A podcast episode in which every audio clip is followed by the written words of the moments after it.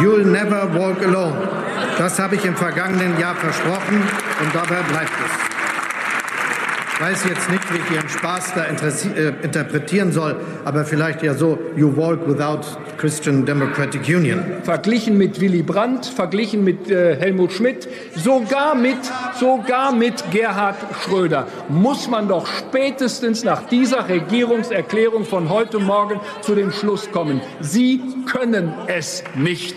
Bundeskanzler Olaf Scholz und Oppositionsführer Friedrich Merz waren das. Ja, das war schon ein starker Schlagabtausch heute im Bundestag. Wir sprechen gleich über die Haushaltsdebatte und die Regierungserklärung des Kanzlers. Außerdem geht's um fehlende Kitaplätze und fehlende Erzieherinnen. Mein Name ist Roland Judin. Ich heiße Sie herzlich willkommen zum Update von Was jetzt, dem Nachrichtenpodcast von Zeit Online. Es ist Dienstag, der 28. November und Redaktionsschluss für diesen Podcast ist 16 Uhr. Ukraine weiterhin unterstützen, Energiekrise bewältigen, in Infrastruktur und Modernisierung investieren. Das sind die Prioritäten, für die Bundeskanzler Olaf Scholz kommendes Jahr Geld ausgeben will. Das hat er heute Morgen in seiner Regierungserklärung im Deutschen Bundestag gesagt. Nach dem Urteil des Bundesverfassungsgerichts muss die Regierung 60 Milliarden Euro sparen. Die Karlsruher Richterinnen und Richter hatten entschieden, dass jedes Jahr neu geklärt werden muss, ob eine Notlage vorherrscht und daher auch, ob Notlagen Kredite vergeben werden dürfen. Der Staat darf aber nicht Geld aus einem Notkredit nehmen und einfach so in die reguläre Haushaltsplanung für die nächsten Jahre überführen. Wo genau jetzt gespart werden soll und welche Maßnahmen, Subventionen und Finanzhilfen auch ganz gestrichen werden sollen, das ließ Olaf Scholz heute allerdings noch offen.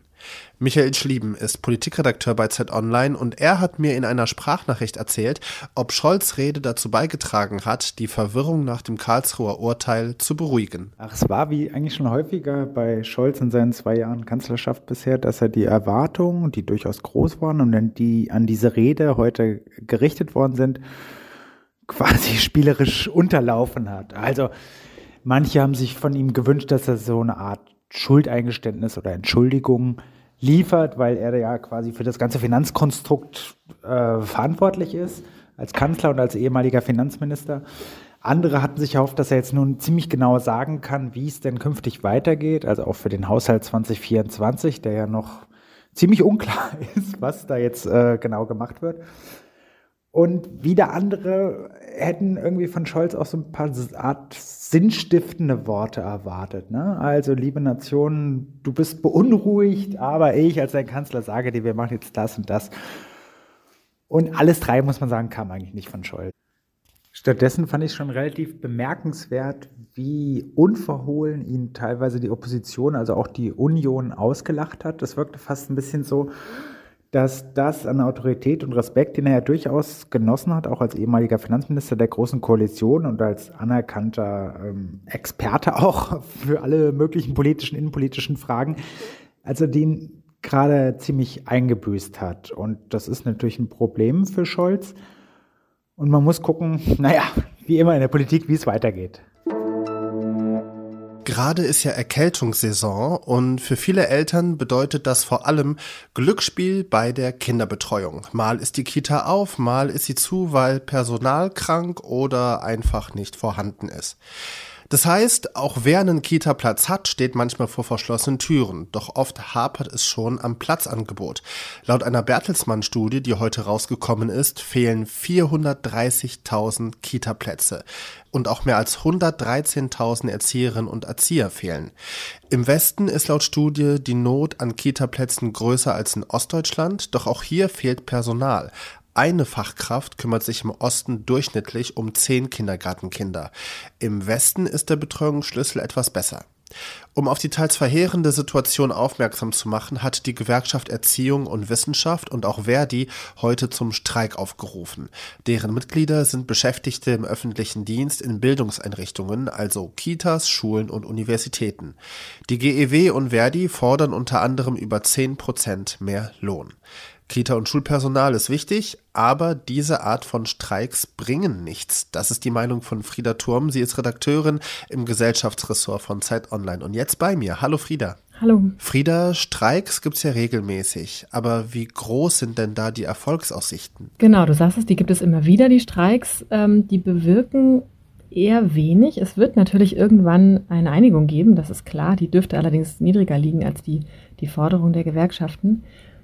Und diese Streiks, die bewirken meiner Meinung nach wenig, weil die Erzieher in Kitas und äh, auch die Lehrerinnen, die haben einfach nicht den Hebel, die andere Arbeitnehmer haben. Und was für einen Hebel? Also es ist ja so, wenn, wenn Arbeitnehmer zum Beispiel in einem Amazon-Lager streiken, dann kostet jede Minute dem Arbeitgeber Geld, das, das er verliert, das er nicht um, umsetzen kann. Wenn Lokführer streiken, dann können die ein halbes Land lahmlegen. Aber wenn jetzt Erzieherinnen und Lehrer streiken, so wie, so wie heute, dann gibt es zwischen, zwischen ihnen und ihrem Arbeitgeber einen Puffer, der dem Streik komplett seine Kraft nimmt, leider. Und das ist ein Puffer aus müden Eltern. So, die springen dann nämlich ein, betreuen die Kinder und arbeiten meistens gleichzeitig weiter, muss man sagen.